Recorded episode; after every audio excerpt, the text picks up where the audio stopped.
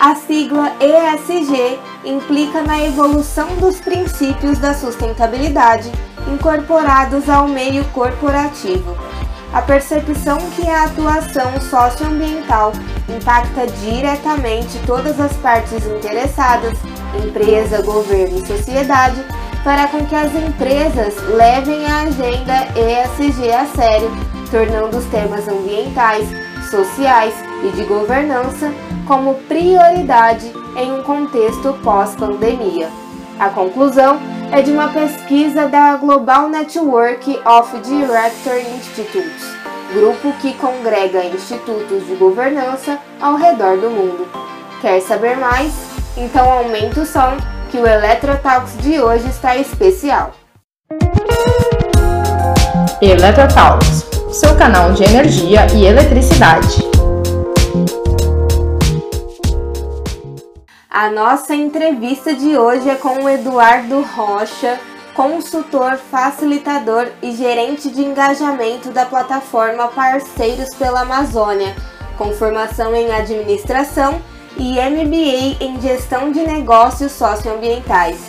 Eduardo, agradeço a sua participação aqui no Eletrotalks e gostaria de saber o seguinte: o assunto ESG é abrangente mais que uma simples avaliação sobre o meio ambiente e sociedade, ele leva em conta também como esse impacto pode reduzir os riscos de investimento e, sobretudo, aumentar a lucra lucratividade né, das empresas.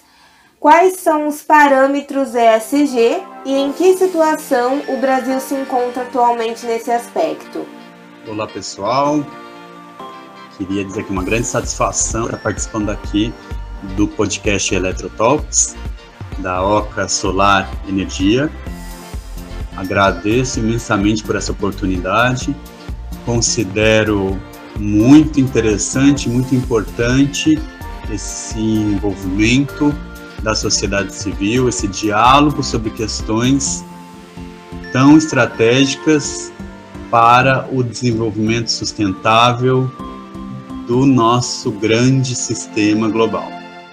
Deixo também meu agradecimento a você, Tuane, pela oportunidade do diálogo e a minha colega Juliana Gatti, do Instituto Árvores Vivas, pela ponte para que eu pudesse estar aqui hoje. O tema de ESG realmente é abrangente. Seus parâmetros dizem respeito à esfera ambiental, de environment, social e de governança que estão diretamente relacionados à questão do desenvolvimento econômico. Eu sempre gosto de pensar na palavra economia, que quer dizer o cuidado da casa. Então, foi uma forma de entender que as coisas estão interligadas.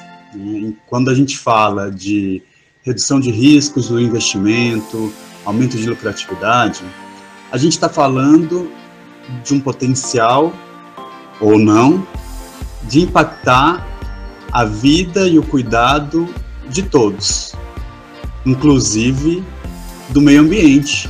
Né? Nós fazemos parte do meio ambiente. Agora, entrando um pouco mais nessas esferas, né? a questão da pauta ambiental está relacionada, sobretudo, aos temas de pegada de carbono, pegada hídrica, conservação de biodiversidade, regeneração dos biomas, redução do desmatamento e da emissão de gases de efeito estufa, gestão de resíduos e por aí vai.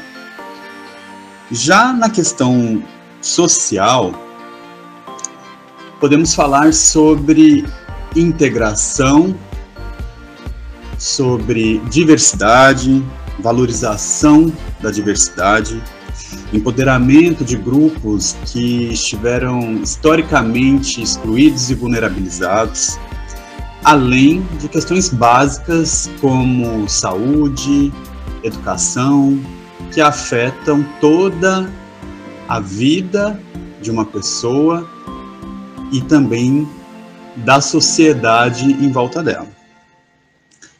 Por fim, a questão da governança traz o aspecto dos arranjos possíveis, né? arranjos multissetoriais e mecanismos para que se auxilie no processo de tomada de decisão das instituições que estão propondo medidas relacionadas ao seu próprio negócio e também à qualidade de vida e desenvolvimento do local onde atua.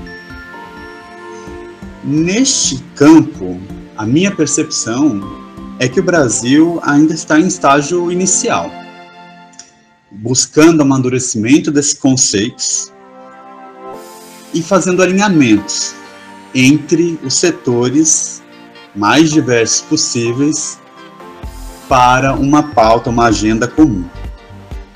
Algumas articulações vêm de fato acontecendo, no entanto, ainda precisamos de bastante esforço e compreensão dos diferentes atores para que isso seja parte integrante do planejamento estratégico de qualquer instituição.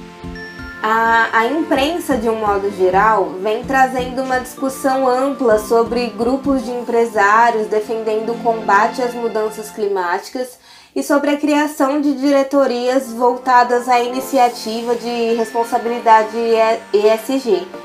Quais os tipos de empresa que mais investem em sustentabilidade, né, na sua opinião, na atualidade, e que ações elas têm tomado? Minha visão, em relação às empresas que mais investem em ESG, eu destacaria aquelas que têm um contato maior com o consumidor final. Além delas, também ressalto aquelas que têm um passivo ambiental ou passivo social grande e sabido pela sociedade, pelos governos, pelos outros países e que precisam, portanto, fazer compensações de suas operações históricas e de futuro. Por fim, também trago para cá a questão das startups e dos negócios de impacto. Esse é um campo que vem crescendo bastante nos últimos anos e que tem um alinhamento estratégico de investir desde seu começo em questões relacionadas à sustentabilidade. Os tipos de ação, na minha visão, estão bastante relacionados a fortalecimento de iniciativas do terceiro setor que tenham uma relação direta com a operação ou com o entorno de suas operações, a questão de mitigações e de doações, a consolidação, no caso dos negócios de impacto, de planos e modelos, mecanismos de operação que funcione se não pelo equilíbrio entre os aspectos ambientais, sociais e econômicos, mas pelo menos pelo monitoramento de indicadores neste quesito e uma avaliação transparente e ampla sobre cada um deles. E os consumidores estão se importando muito mais com sustentabilidade, isso é visível, né? É, em uma pesquisa feita pelo Instituto de Tecnologia e Sociedade em parceria com a Universidade de Yale, por exemplo, é, montou um questionário que tinha duas perguntas sobre o que as pessoas consideravam mais importante. A primeira era proteger o meio ambiente, mesmo que isso signifique menos que o crescimento econômico e menos empregos. E a segunda pergunta era promover o crescimento econômico e a geração de empregos, mesmo que isso prejudique o meio ambiente. Como resultado, 77% dos entrevistados ficaram com a primeira é, com a primeira alternativa que era de proteger o meio ambiente. Como uma adequação às iniciativas ESG podem tornar uma empresa mais atrativa aos investimentos do mercado, já que as pessoas estão se importando mais com essa questão. A adequação a ESG pode realmente ser algo bem estratégico, bem interessante para as empresas acessarem mais investimentos do mercado. Eu diria que influencia diretamente na inovação e na diversificação dos produtos. na segurança jurídica que essa empresa apresenta e na sua eficiência de gestão de seus próprios recursos. E não só recursos financeiros, mas recursos humanos e toda a questão de tempo, processos que envolvem uma operação de uma empresa. Com isso, fica bem mais potencial, eu vejo o acesso a mercados, o acesso a crédito e a outras formas de fonte de receita, investimentos, mecanismos de operação, joint ventures, venture capital, enfim. Abre um leque bastante interessante para que o negócio sustente no presente e no futuro, mesmo diante de tantas incertezas e possíveis crises e abalos, fica mais sólida a, alteração. Né? Dados da Bloomberg News afirmam que mais de 130 empresas em setores que vão de petróleo e gás a grandes tecnologias fecharam negócios de energia limpa no caso da Amazon, é, que foi inclusive uma notícia aqui no Oca News, na, na Oca, que sai às sextas-feiras, foram 35 contratos da Amazon só em 2020. Ao todo, a empresa já adquiriu mais de 7 gigawatts né, até o momento e tem mais empresas investindo em energia limpa. A Apple e a Microsoft também já anunciaram medidas que reduzem a emissão de carbono drasticamente em sua produção. É, a energia limpa, né, de um modo específico, tem atraído mais do que outras ações e isso torna a empresa mais atrativa a investidores? Eu diria que sim. O setor de energia limpa, de energia renovável, vem se desenvolvendo bastante nos últimos anos. Um destaque aqui no Brasil, por exemplo, a energia eólica, a energia solar fotovoltaica, é, seja para grande geração, como pequena e médias usinas, o próprio consumidor tendo mais acesso para poder colocar sistemas fotovoltaicos em seus telhados, enfim. Eu vejo que o custo e as externalidades da energia não renovável começaram a ficar muito mais evidentes e isso afeta diretamente na operação das empresas. E isso também impacta dentro de casa, quando a gente decide olhar para o nosso consumo e decide investir num tipo de energia limpa que reduz o nosso custo mensal. Então fica muito mais tangível para o consumidor, para o cidadão, entender do que se trata. E aí ele valoriza mais aquelas empresas, organizações que investem nesse setor. Logo, os investidores dessas empresas também valorizam e direcionam seus investimentos para aquelas que incorporaram e incorporam esse entendimento no próprio modelo de negócio. Então, vejo que sim, investir em energia renovável, em energia limpa, ficou bem mais atrativo e gera uma diferenciação dessa empresa para captar mais recursos e qualquer empresa pode se beneficiar com a adoção de processos mais sustentáveis, desde pequenas até grandes empresas e de todos os nichos de mercado? Sem dúvida. Eu vejo que processos sustentáveis significam ainda uma diferenciação no mercado e um modo de se pensar as organizações como parte, como aliada na questão de um desenvolvimento mais sustentável tanto dos países como dos blocos, continentes e da Terra como um todo. O que pode variar é a força, né, a escala e até a adequação destes processos ao que as marcas entregam para o mercado. Mas eu vejo que qualquer empresa, qualquer porte, pode ser beneficiada é, por a, adoção de processos sustentáveis. Sim. Não há dados exatos do quanto a indústria ESG movimentou no Brasil, mas segundo dados da, da Umbima, né, que é a Associação Brasileira da, das Entidades dos Mercados Financeiros e de Capitais, o mercado ESG tem avançado. É, Para você, né, qual a sua opinião? Investir em ESG vale a pena? Qual a dica que você pode dar para os empresários e investidores que ainda têm incertezas sobre esse tipo de investimento?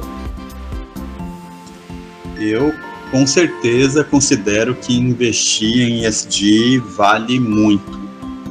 Quando a gente olha historicamente a performance de empresas nas diversas bolsas mundo afora, aquelas que apresentam um crescimento estável são principalmente empresas que já incorporam as questões de sustentabilidade em seu modelo de negócio, em suas pautas de investimento em seus diálogos com a sociedade, seus processos de contratação, e isso acaba sendo muito importante na hora de conseguir mais investidores ou conseguir acessos é, a crédito e a mercados.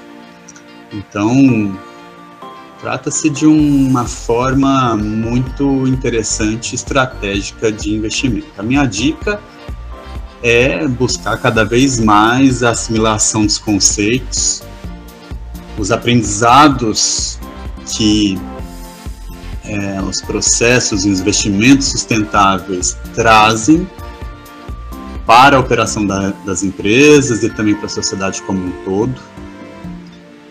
É, olhar né? Quais tipos de iniciativas são mais aderentes e mais necessárias por tipo de segmento, por tipo de atuação das empresas e diversificar. Diversificar também né, faz parte da gestão financeira, de educação financeira de qualquer pessoa, de qualquer instituição. E o campo de ESG, de fato, é bastante amplo e cada vez mais tem mostrado opções interessantes para serem exploradas. E para finalizar aqui, Eduardo, que o nosso tempo infelizmente está acabando, é, sobre a relação empresa-estado. Há vantagens oferecidas por parte governamental para a utilização dos parâmetros ESG? Olha, essa questão é, para mim, a mais delicada e complexa. Já houve avanços no sentido de estimular a adoção de parâmetros, processos é, ESG pelas empresas a partir de políticas públicas, a partir de incentivos fiscais, né, que o governo regulamenta através de suas agências. No entanto, este é um ponto que não parece estar ainda consolidado, incorporado pelas políticas de governos do nosso país em suas instâncias municipais, estaduais e federais. Então, é para mim uma questão extremamente importante que precisa avançar logo, que precisa ser aprofundada, que precisa ser levada muito mais a sério. Mas acho que é papel da sociedade civil e do setor privado de exigir, cobrar e tomar decisões, sobretudo na hora de escolha dos nossos governantes para que aumentem essas vantagens e que a gente consiga criar uma cultura permanente, sólida, de incentivos e desenvolvimento cada vez maior de políticas, de medidas e condutas sustentáveis. Eduardo, eu agradeço muito pela sua disponibilidade para falar aqui no Eletrotalks e esclarecer vários pontos desse tema tão importante que está tão em alta. Com certeza vamos te convidar para próximos episódios em breve. E para você que se interessa por esse tema, quer saber mais, tem um artigo super legal lá no okenergia.com/blog. E se você quer ficar por dentro de todas as novidades do universo fotovoltaico e elétrico, não se esqueça de seguir a Oca nas redes sociais e, é claro, não se esqueça de seguir o Eletrotalks aqui no Spotify. Até a próxima! Eletrotalks, seu canal de energia e eletricidade.